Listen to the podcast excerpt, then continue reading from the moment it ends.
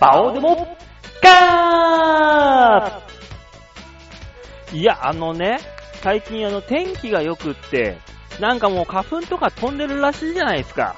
山ほどバッサバッサバッサバッサ。で、あの、僕の周りでもね、あの、花粉デビュー組っていうのがいまして、まあ、そういう人たちがね、もう、ずーっとなんかあの、クションクションクションクションやってるわけですよ。ね、なんか目がかゆいとか鼻水ずるずるやったりとか。だそういう人に対してね、あれ今年から花粉始まったんか？とか聞くとね、必ずね、そういうデビュー組の人たちは、いや、俺の花粉症じゃねえし、なんで認めないのかね、あの人たちは。あ、バオでーす。よろしくお願いします、今週も。ねえ。皆さんは花粉大丈夫？え、僕なんてのはアレルギー症状ってのがね、何一つないんですよ。まあ、健康体なんだかね、バカなんだか知んないですけど。と、一個もなくて、食べ物のアレルギーとかもないし、もちろん花粉もないし、何の苦労もね、そういう苦労ないのよ。中にはあの、大学の時にね、あの、小麦粉アレルギーの人っていうのがいて、まあ、大変そうだったね、あの人は。小麦粉が一切食べれないのよ。ね？ってことは、麺類いけないのよ。え、どうすんのっていう話で、主食はもう本当に、あの、ベジタリ、ベジタリアンというか、なん、なんていうの？米食えない人、肉食えない人がベジタリアンなんだよね。あ、じゃあ小麦粉食えない人は米タリアン？なんだこれ？米しか食えないっていう。ね？そういう、あ、大変そうだった。皆さん、そういうの大丈夫？全く関係ない私にはね、本当に何のあれもない。ありがて。こんな丈夫な体に産んでくれたお母さん、お父さん、ありがとうと言いたいとこですよね、これ全く。そうそうそうそう。でね、まあ、今週もあの、私一人で今、おしゃべりしてるように、お気づきかもしれませんが、えー、しばらく私一人でやることになりそうです。申し訳ない。大塚ファン、あ、いないか、それは。ヨッシーファンの皆さん、申し訳ないしばらくは私一人でやる予定になってしまいましたので、お付き合いいただければ。ねえ。まあ、それ、というのもですよ。場所の問題がありまして、今まであの、スタジオ大塚でね、土曜日あたりにみんなで集まって、わーってやってたわけですが、こうなってくると、あのー、大塚さんが、社会人になりまして、お休みが月曜と火曜日ぐらいになってくると。この番組の配信日が月曜日なので、まあ、厳しいと、収録が。そうなってくると、あの、取れない。で、週末はね、大塚さんは、あの、介護のお仕事で、いないと。吉沢さんも夜勤のバイトがあると。で、えー、馬王さんは馬王さんで、今の、あの、世を忍ぶ仮の職場、まあ、いわゆるバイトですね。うん。このバイト先で、あの、シフトを削られまくって、えー、っと、前半の15日までに、フルで入れた、リアルにフルで全部シフト提出、ね、15日フルで入れて、許可が下りたのが3日っていう。あるこんなの。5分の1よ。何 ?80% カットって。な、カロリー、まあ、これビールだったらいいよ。ビールとかマーガリンだったらこれ嬉しいことですよ。80%カット。シフトの80%カットは死にますよ。そういうことで、あのー、無理やり今まで土曜日というのは私、あの、打ち合わせとか、ネタ見せとか、で、ラジオ収録とか、いろいろあったので、絶対時間取れなかったんですが、大塚さんが、まあ、使えなくなって、まあ、土曜日の時間が空いたということで、えー、そこに、バイトを入れるという、なんとも情けない話になってしまいましてね。まあ、そうなってくると、誰も予定が合わない。ならば場を一人でやるしかない。っていうね、この屋台骨を切り盛りする私。まあ、こういう風に一人でやる形になりまして、ねえ、申し訳ない。そこでですね、大塚さんからね、め、コメントだけいただいております。これだけ最後に紹介させていただきたいと思います。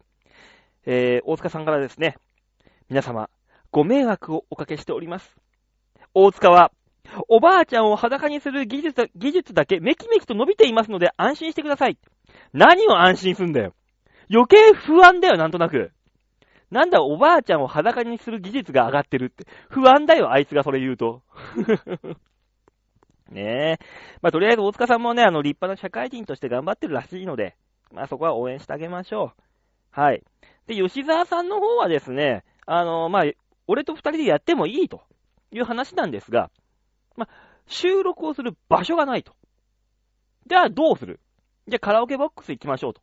と言っても、お互い時間が取れるのは大体土曜日ぐらいなわけですよ。そうなってくると、土曜日の夜8時以降に、えー、新宿あたり、まあお互いのね、近いところで、新宿、東京の新宿あたりのカラオケボックス行くと、2時間ぐらいで2000円近くかかるわけです。今、先ほども言ったように、私、お仕事がない、ほとんどない状態での2000円の出費、毎週の2000円の出費、これ、鼻血が出るしかないわけですよ、もう。ね？もう、臓器を売るかラジオを撮るか、どっちかなる、なってきちゃうわけですよ。そうなってくるとね、さすがにしんどいと、いうことになりまして。まあね、だからヨッシーもヨッシーでね、元気にやっております。はい。あの、ヨッシーのね、声が聞きたければね、ラジオで、サテライト、FM 浦安、チョアヘオあ、FM 浦安じゃねえや、チョアヘオ .com、これのサテライトの、サテライトの方で、どうやらね、俺の知らないところで準レギュラーっぽい動きをしてるらしいんですよ。勝手に、勝手に一人立ちしてるっていう。まあ、なのでね、そちらの方をちょちょこちょこチェックしていただければ、えー、なんとなくあの、ヨッシーの動向もわかると思いますので。というわけでですね、この番組自体はですね、一応、馬王デモカという名前は残しつつも、しばらくは、私一人でおしゃべりをさせていただきたいと。で、まあ、あの、大塚さんは、えっ、ー、と、メールでの参加になります。今後。しばらくはメール参加。あいつにメールを送らせますんで、投稿させますんで。メール参加。で、スケジュールが合いそうなところで3人揃って、まあ収録をたまにかけて、ね、ゲスト2人っていう形でやらせていただきたいと思います。その時にね、あの、いろいろと保留になっておりました企画。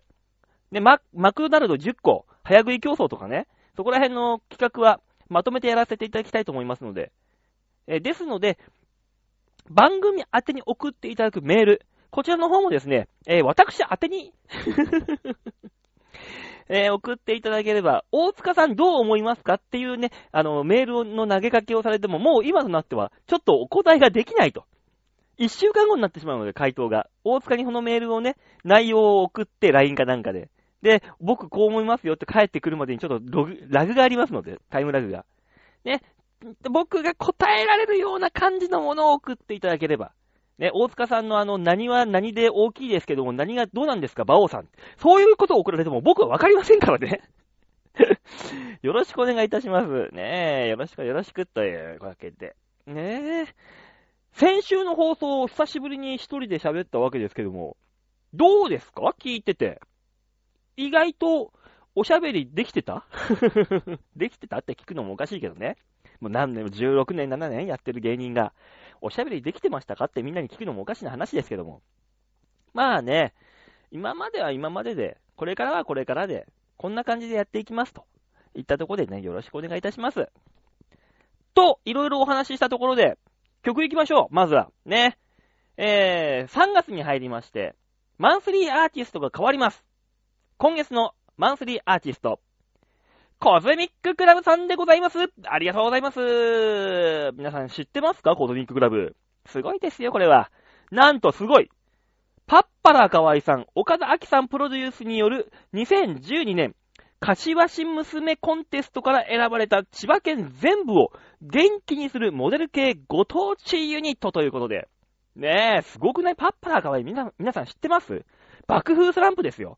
走れ、走れ、俺たちの、えー、サンプラザ中野さんと一緒にやってるハゲの人です。パッパラカヨさん。パッパラさんのプロデュースで、柏市娘コンテスト。まだから、あれでしょ？千葉だから柏とか、これ絡めてんでしょ？どうせ。うん。モデル系ご当主ニッコ。だ、可愛いんだろうね。だから、モデルとしての活動や、ユニットとして、ラジオ、テレビ、イベントなどで活躍中と。チョアヘヨの八方美人や、船橋ダートマラソンにも出演していただきましたと。そう、このね、船橋ダートマラソン、僕もね、実は、裏方で参加してるんですよ。はい。で、このコズミッククラブさんが出てたステージってのは、ゴールの前の、あのー、表彰台って言われるウィナーズサークル。あそこでのメインステージ。僕は、そこから、えー、歩いて800メーターぐらいの1コーナーの奥っていう一番遠いところ。これがね、パッパラカワイプロデュースと、バオーピンで自己セルフプロデュースと、この差ですよ。ねえ。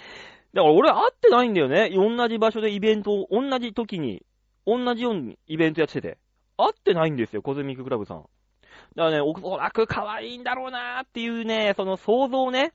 うーん、可愛くなかったらモデル系ご当地ユニットなんかできないって。ねえ、逆に俺の前に現な現れなくてよかったよ、君たち。ねえ、馬王が牙を剥いちゃうぞ。何を言ってんだ俺は。ねえ、そういうわけで今月1ヶ月3月はですね、マンスリーアーティストコズミッククラブさんで行かせていただきたいと思いますので、皆さん聞いてください。それでは聞いていただきましょう。今週の1曲目、コズミッククラブで、ボーン・イン・ザ・千葉。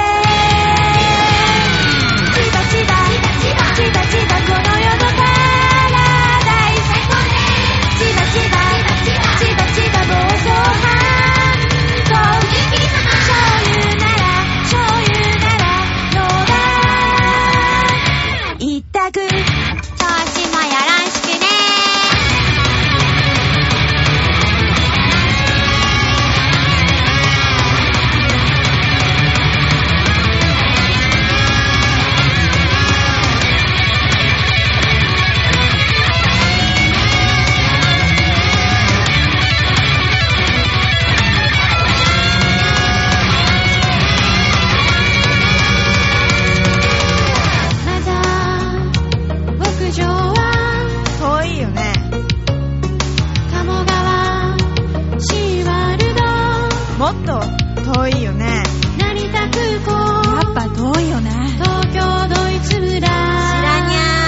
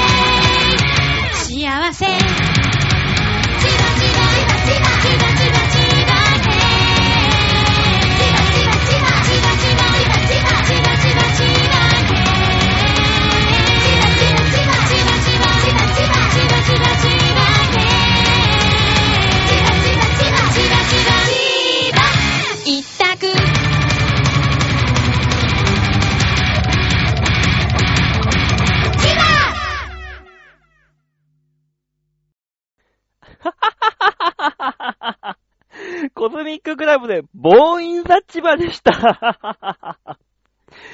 これいいねコズミッククラブ。だって、出だしまさかのメタルでしょこれ。意表疲れたすげえ、買い物するなら、するなら、柏一択。住むなら、アビコ一択。これ面白いなぁ。なんか、パッパラーさんさすがだなぁ。なんかあれだよね、ももクロをなんか彷彿とさせるような、あの、初期の、初期のももクロちゃんを彷彿とさせるような感じがしたんだけど、なんか耳に入ってくる音が。面白いな、これ。聞きたくなるな。ボーインザ千葉。ねえ。東京ドイツ村ってのがね、確かに千葉にね、あるよね、確かに。たださ、東京でもなければさ、ドイツでもなくてさ、村でもないってもう何にも入ってないよね、あそこ千葉に。いやー、いやー、面白いな、これ。ボーンインザ千葉か。ちょっとこれ面白いですね。おー、いいかもしんない。さあ、ありがとうございます。ねえ。今週、今月1ヶ月かけますので、ぜひぜひ皆さん聞いてください。はい。さあ、そういったわけで、最初のコーナー行ってみましょう。こちら。大きなニュースを小さく切り取るニュースつまみ食い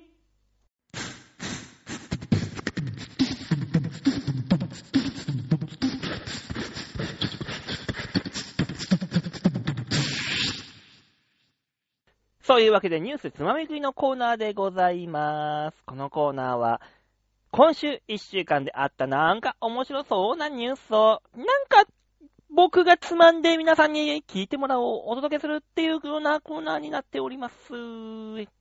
ね、おなじみですね。というわけで今週のニュースはこちら。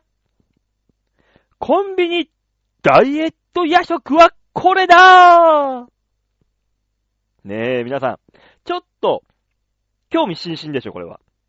ああ、いや、飲んで帰ってきた時にさ、駅降りて、はぁ、やっと戻ってきたって言って目に、ま、目の前に入ってくるあのコンビニの光。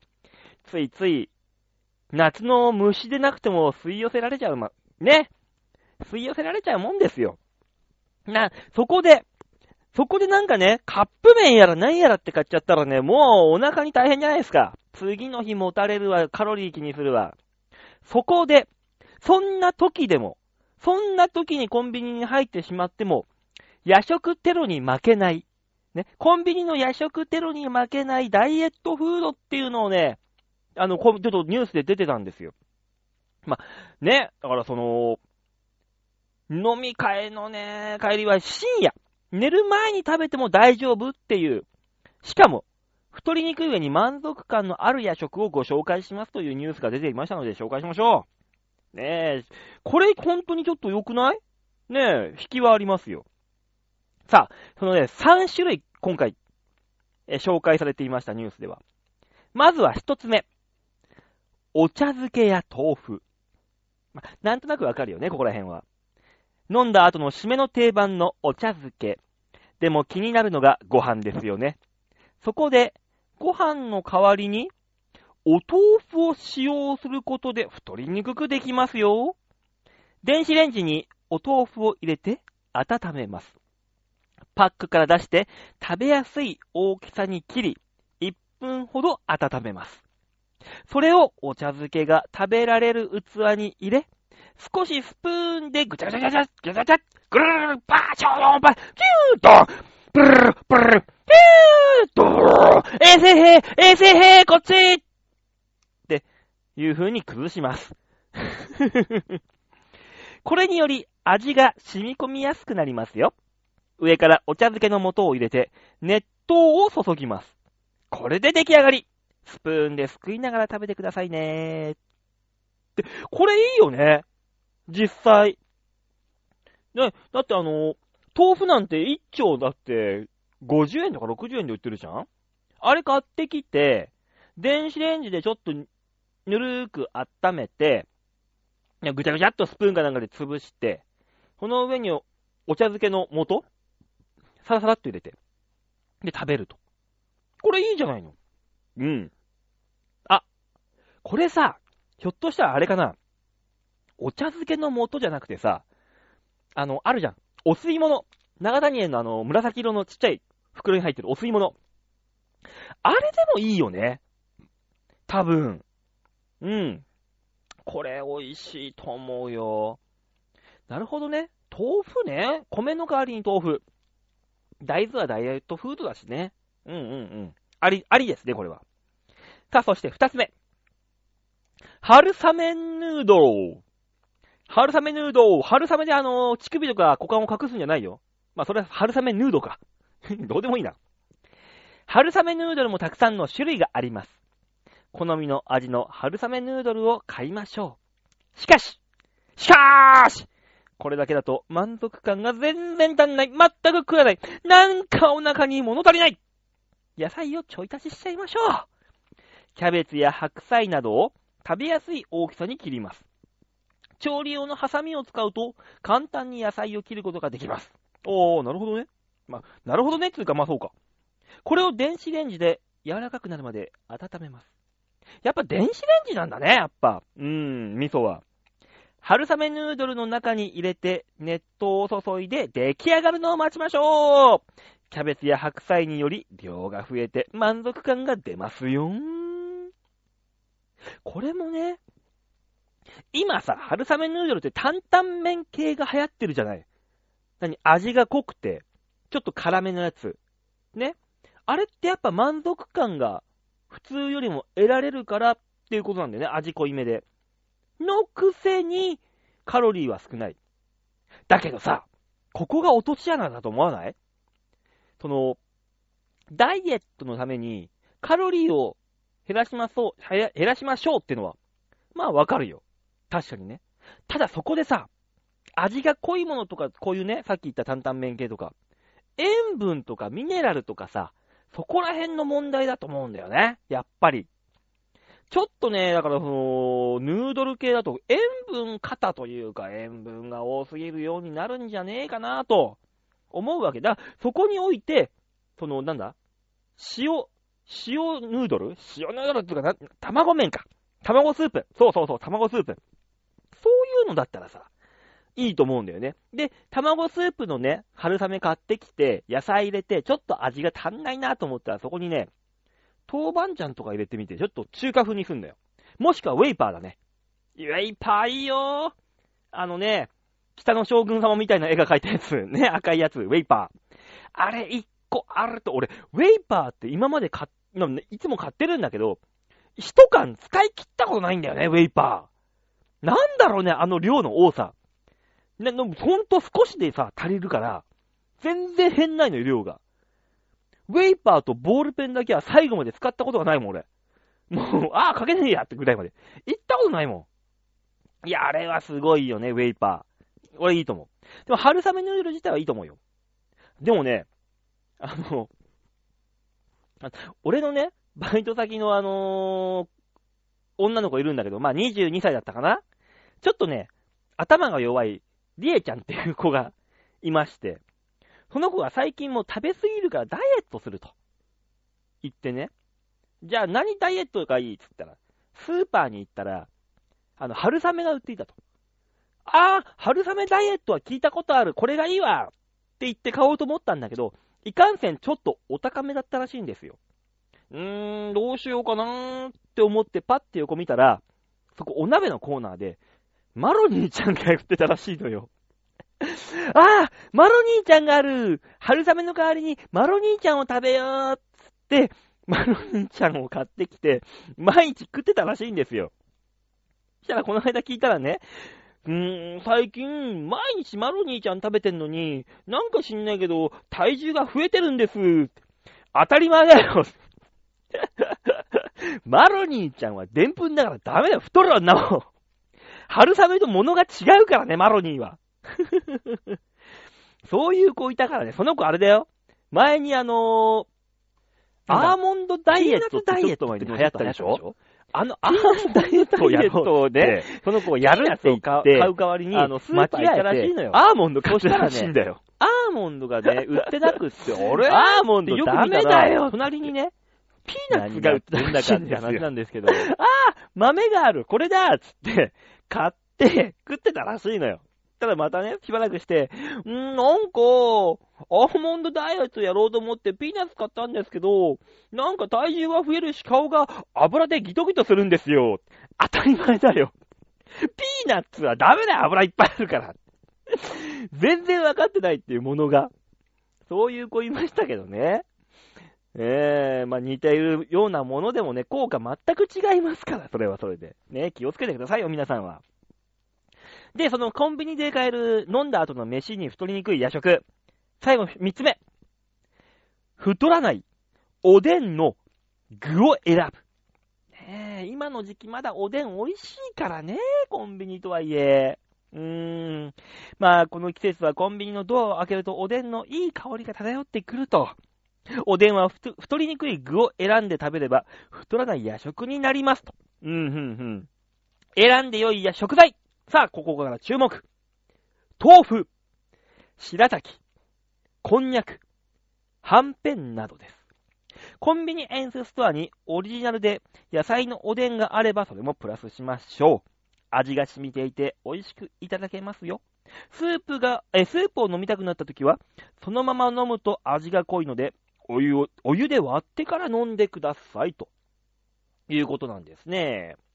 まあ確かにね、でも今まで言った豆腐も白滝もこんにゃくもはんぺんも今まで言ったね、その太り、豆腐茶漬けと春雨ヌードルの中に入れる野菜とか、ね、春雨みたいなもの白滝と、まあ、こんにゃくとね、白滝のさ、えー、あ春雨の差はあるけども、結局は豆系を食えってことなんだよね。まあ、こんにゃくはこんにゃく芋だけど、うん。はんぺんもはんぺんで、あのー野菜、野菜じゃねえや、魚のすり身だしね。で、結局、ここれで、でも、コンビニでおでん食いに行ったらやっぱ食べたくなっちゃうよね。卵とかさ、じゃがいもとか、大根とか大根なんでうめえんだろうね、あんなに。うーん。ただね、そのコンビニで買えるね、飲んだ後にの太りにくい締め飯って言うけど、俺もっといいダイエット方法知ってるのよ、実は。聞きたい？皆さん。教えてあげるけど、本当にあのー痩せるよ、これ。俺が言ってる、言うの。前も何回かこの番組でね、喋ったことあるかもしれないけど、結構前に。ほんと痩せるからね。俺が推奨するダイエットは、貧乏ダイエット。ね。あのー金がなくて物が買えないっていう。もう、何、ダイエットでもなければ本末転倒みたいなね、話もあるけど、貧乏は全てを凌駕するよ今俺貧乏競馬ダイエットやってるからね。平日の月曜日から金曜日、競馬やって、馬券が当たったら次の日のお昼ご飯に、そのお金、配当金をプラスできるっていう。1日俺ね、今300円で生活してるんですよ。朝まずね、2リットルのお水を買います。ね、お水は人間生きていく上で必要です。そしてお昼。お昼にですね、大きめのカップ麺、およそ200円、これを買います。で、ご飯の時になったら、お水をですね、1、1.5リッター近く一気飲みします。グビグビグビっと。その段階でカップ麺を1個食うだけで、腹パンパンよ。さっきね、おでんの汁が飲みたいときは、お湯で割ってから飲んでくださいって言うでしょ？俺、胃の中でスープを全部割ってるから。濃いやつを。これ痩せるよ、皆さん。貧乏ダイエット。貧しさはすべてを凌駕するから、ねえ。みんなね、無駄にお金があるからこ、このコンビニとかでね、夜食を買いたがるんですよ。お金なかったら買いたくても買えないんだから。ね、わかるみんな。皆さん、進んで、貧乏、エンジョイしましょう。あー、お金が欲しいです。と、嘆いたところで、今週のニュースつまみ食いのコーナーでございました。さあ、というわけで、曲行きましょう。ね。さあ、次はどんな曲が 飛び出してくるんでしょうかね。もう、私、コズミッククラブの虜ですよ、これ。さあ、それでは、聴いていただきましょう。今週の2曲目。コズミッククラブで、綾瀬ゆき、地獄メトロ。私のお家は柏、私のお家は松戸、私のお家はアビコ、早くお家に帰ろうよ。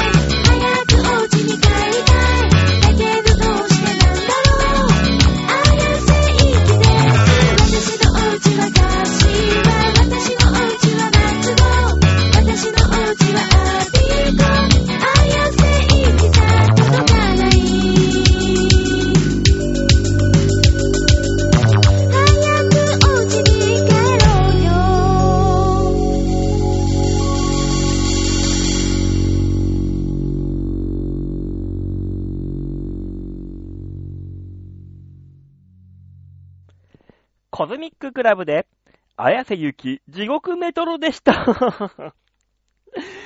本当に完全なご当地アイドルなんだね。これは本当にあの、東京近辺に住んでる人じゃないとわかんないですよ。この 地獄メトロ。これはなぁ、千代田線、緑の千代田線はなぁ、なぁ、綾瀬で、アビコで帰れない。いいなぁ聞いててわわかるわーと思うんだもんなぁ。うーん、いい、いい曲ですね。さあ、というわけで、じゃあ、続いてのコーナー行ってみましょう。続いては、こちら。バオワミートートン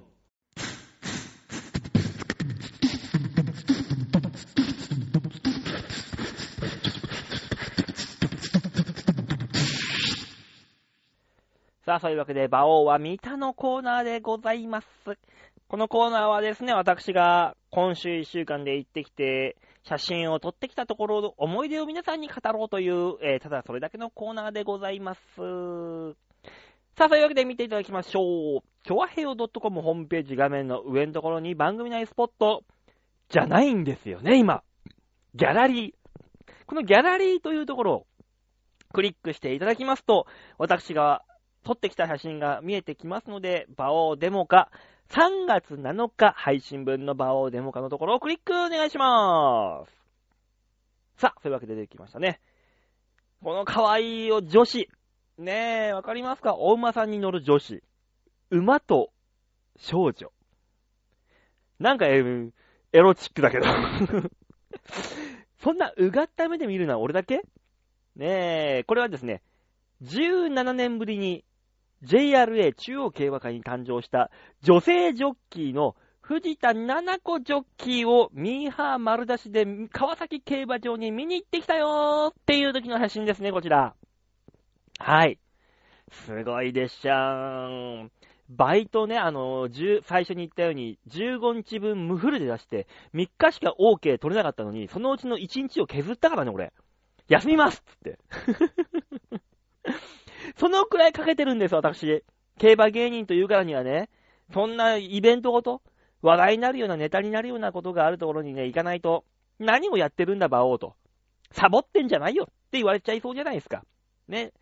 バイトをサボって競馬に行くことを、行かない限りサボると言われる。俺はどうなってるんだろう。というわけでね、3月3日、ひな祭りの日に、あの、本当は中央のジョッキーなんだけど、その所属している厩舎が地方川崎競馬場に馬をレースに出す。ので、自分の中央のジョッキーを乗せることができるんですよ、その時だけ。そこで、この藤田七子ジョッキーが、一足先に中央よりも先に地方川崎競馬場でデビューしたよっていう時の写真です。すごかった。今まで僕ね、川崎競馬場に何何日、何回と通ってるわけですよ。今まで。駅から、その競馬場まで無料のバスが出てるんですよ。私、朝の9時半に家を出まして、10時過ぎに川崎駅に降り立ちました。さあ、開門が10時半だ。この時間から行けば余裕で間に合うだろうと思って、無料のバスに乗ろうとしたら、なんとびっくり。100メーターぐらいの長蛇の列。こんなん見たことないよしかも3月3日、平日の午前10時。みんな仕事しろよ 何やってんだよ。びっくりしたね。あの列。マジかって思ったもん。これは、バス3台分ぐらい待たないと競馬場行けないと。そうするとオープン間に合わねえなと思って私はもう歩くことを決意しまして。朝からね、あの、10分15分、ふらふら歩きながら、いい運動。それでですよ、それで。いざ、正門前にたどり着いたと思ったら、ここでも生まれて初めてあの行列。何これと。みんな仕事しろよと。お前が言うなっていうね、完全なるブームなんですけども。まあ、行列ができてて、もうもちろんね、あの、報道陣。報道のカメラとかがね、4つ5つぐらいじゃ効かないぐらい、まあ、入ってて、すごかった行列映されてさ、俺も、あ、あなんか映るの恥ずかしいと思いながら、ちょっと背中を向けながらね、カメラには。ねえ、びっくりした。あんなに並ぶもんなんだね、から川崎競馬場。ね。で、いざ開門時間になりました。中に入ります。でみんながね、手前から埋めていくわけですよ。川崎競馬場にね、大して来たこともないような、競馬自体をあんまり知らないようなね、人たちもいっぱいいるいるな、いたんですよ。実際、漢字。そういう人たちとね、私、年季が違いますから。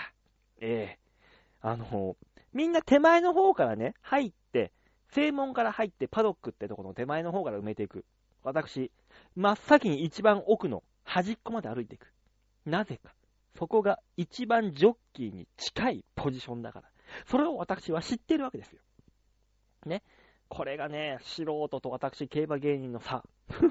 何を偉そうに言ってんだっていう話もありますけども。それでね、撮ってきた写真ですよ、これが。まあ、人気。普段ね、川崎競馬場なんて3000人程度なわけですよ、1日トータルでも入って。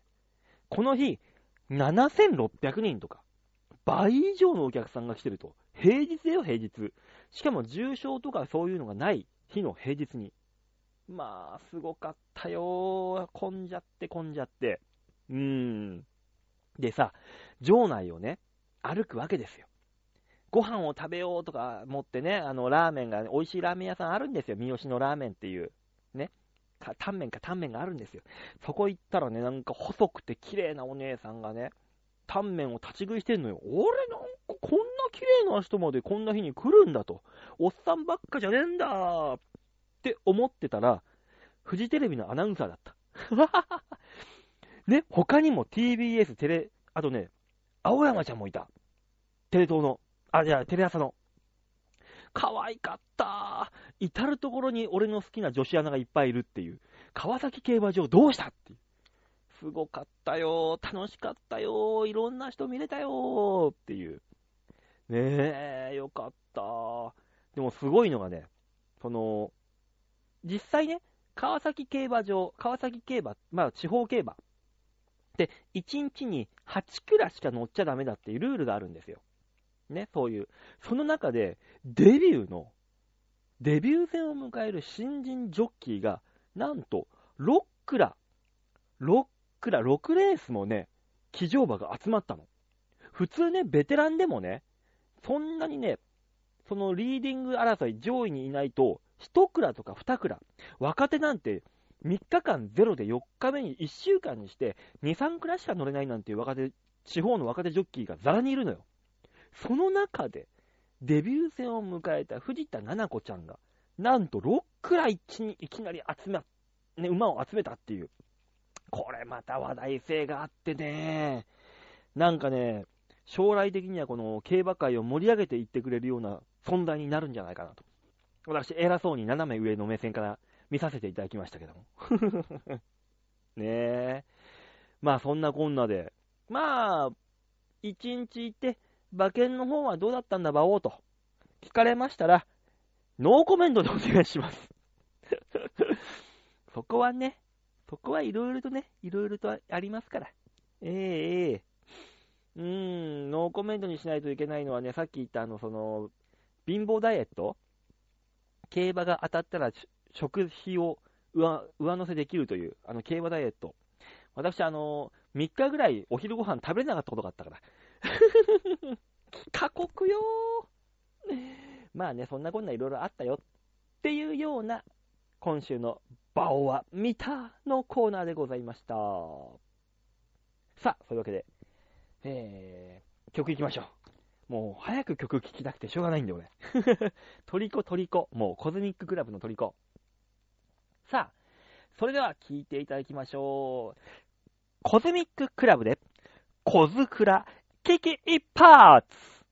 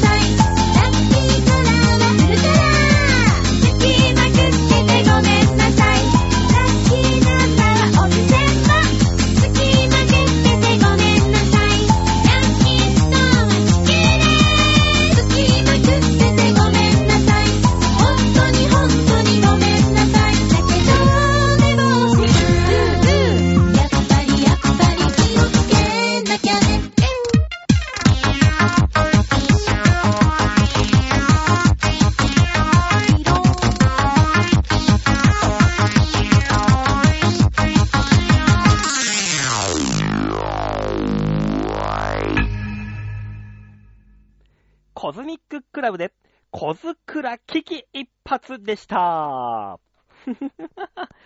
やっぱいいね。おもろいね。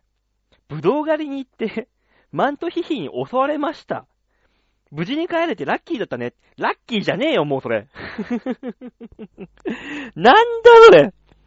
潮、潮干狩りに行って、ジンベエザメに襲われた。でも無事に帰れて、ラッキーだったね。違うわ。それはあの、バキでほとんど。ジンベエザメに襲われて無事に帰れるのは、バキぐらいしかいねえよ。すごいな。面白いな、これ。歌詞、すげえな。これは、ありですね。コミックソン、コミックバンドになってくるのか？こうなってくると。いいですね、コスクラ。うーん、ちょっとこれからも注目していきましょう。さあ、そういうわけで、最後のコーナー行ってみましょう。こちら。みんなは、どう思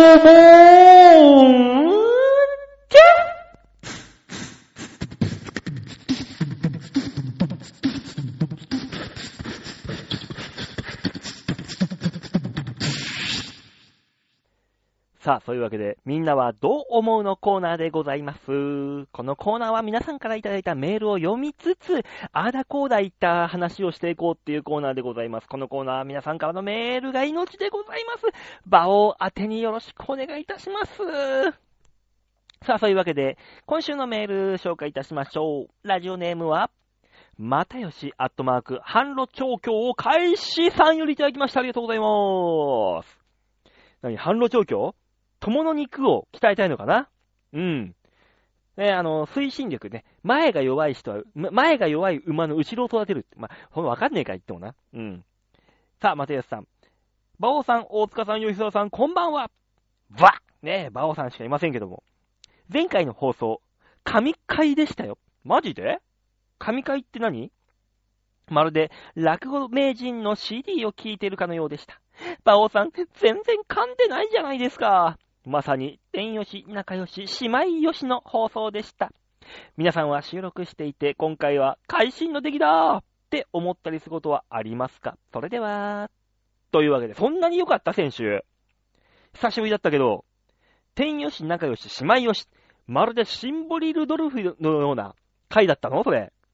えぇ、ー、マジでそんな良かった？落語名人ってそんなね、言い過ぎですよ、それは。褒めても何も出てこないよ。うーん。えー、マジでか。そんなに褒められちゃうと嬉しいね。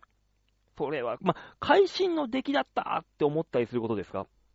今まででね、一回だけありますよ。会心の出来だったっていう。それはね、2年ぐらい前かな？ん？去年かな？の夏のやった、あ、2年前かってことは。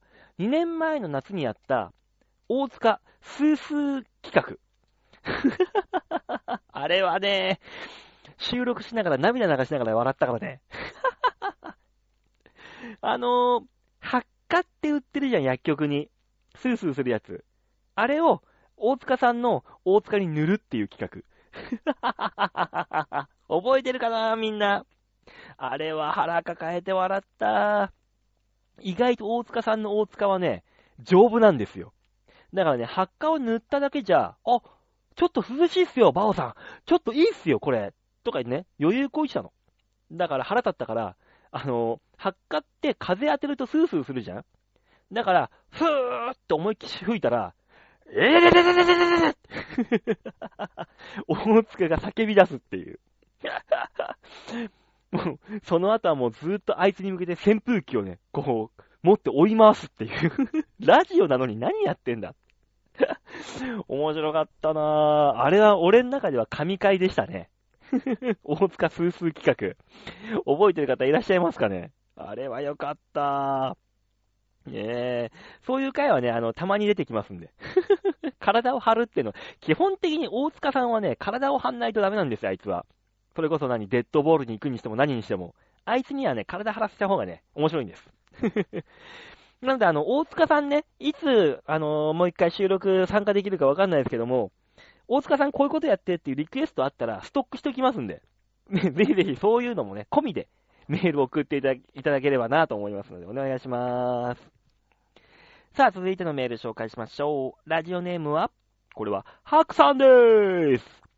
バオさん、大塚さん、吉沢さん、こんにちは。ハクでーす。バオです。さあ、先週の放送、猫の日って思ったんですが、にゃんにゃんにゃんですか？猫の日。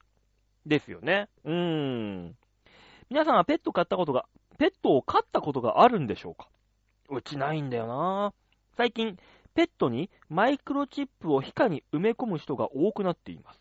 そうなの？大きさは米粒を縦に2粒並べたぐらいの大きさです。あ、すげえちっちゃいね。これがあれば、もし迷子になっても、保健所などでチップの情報を読み取れば個体情報や持ち主がわかるそうです。へー、すごいな、これ。東日本大震災の時も、これで身元が分かったペットが結構いたそうです。うん。大塚さん、このマイクロチップを具足に埋め込んではどうですか？いわゆる真珠代わりになるでしょうし、大塚さんの場合、女性から恨みを買っていそうですから。えー、あぶ、安倍貞事件のように局部を切断されることがあるかもしれません。そんな事件に見舞われて具足を捨てられてもマイクロチップを埋め込んでおけば、大塚さんのものと分かって手元に戻ってくるかもしれませんよ。転ばぬ先の杖ってことでやってみてはいかがでしょうか。ではまた。転ばぬ先の杖だったら、そんなことをするな するんじゃないっていうだけの話だよ、そんなもん。ねえ、すごいな、マイクロチップか。そういえばさ、全、ちょっと話違うんだけど、アメリカでちょっと前に、あの、ED、ね、ED の治療で、あそこに、電子部品、そのマイクロチップみたいなのを入れて、電気信号を送ることによって、ガガガガガってこう強制的にこう、血を充血させて、大きくする、勃起をさせるっていう、そういう治療としてね、そういうのがあったらしいのよ。で、そのなんか、リモコンみたいなの持ってて、必要な時にそのボタンを押すと、その電電波信号みたいな、無線みたいなのが飛んで、あそこがぐっとね、大きくなるっていう、そういう治療があったらしいのよ。したらね、ある時、その、電気信号を送るリモコンと、隣の家のガレージの、ガレージを開く、オープンのシャッターのリモコンの周波数がなんか近かったのか同じだったかで、隣の家の人が出かけようと思って、車に乗るためにガレージを開けることに、その人が勝手にブカカカッと大きくなるっていう。だから、直しようがないから、もう原因もわかんないし、だからしばらく、隣の人が出かけるたびにあそこが大きくなってたってね、ニュースがあったらしいよ。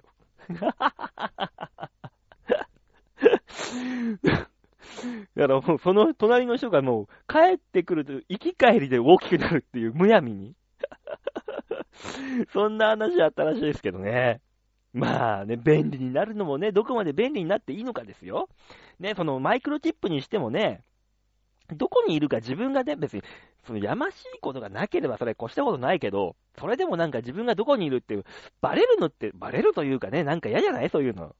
ねだから、科学技術の進歩もね、上がるのはいいけど、よりけり、行き過ぎるのもどうかなっていう感じですよね。なんてこんな、なんだらかんだら喋ってるみんなはどう思うのコーナーでございました。ねえ、メールは2通ということで。悲しいなぁ。やっぱ俺一人じゃ無理なのかな。うーん、皆さんメールください。このコーナーは皆さんからのメールが命となっております。メールの宛先は、ちょあへろ .com ホームページの画面の上のところに、お便り、メッセージっていうところがありますので、そこをクリックしまして、必ず、場をデモか番組宛てによろしくお願いいたします。ふつおた、もしくはね、そのコーナー僕への質問何でも結構でございます。みんなで、ラジオっていうのはね、ライブと一緒で、こう、みんなで一緒に、一緒になって作っていく、盛り上げていくものですから。ぜひぜひ、よろしくお願いいたします。あーねえ、あ、そうだ、ちょっと告知だけしとこうかな。えーと、今月が、あ、そっか、もう終わってるのか。今月の3月のじゃあ14日、月曜日なんですね。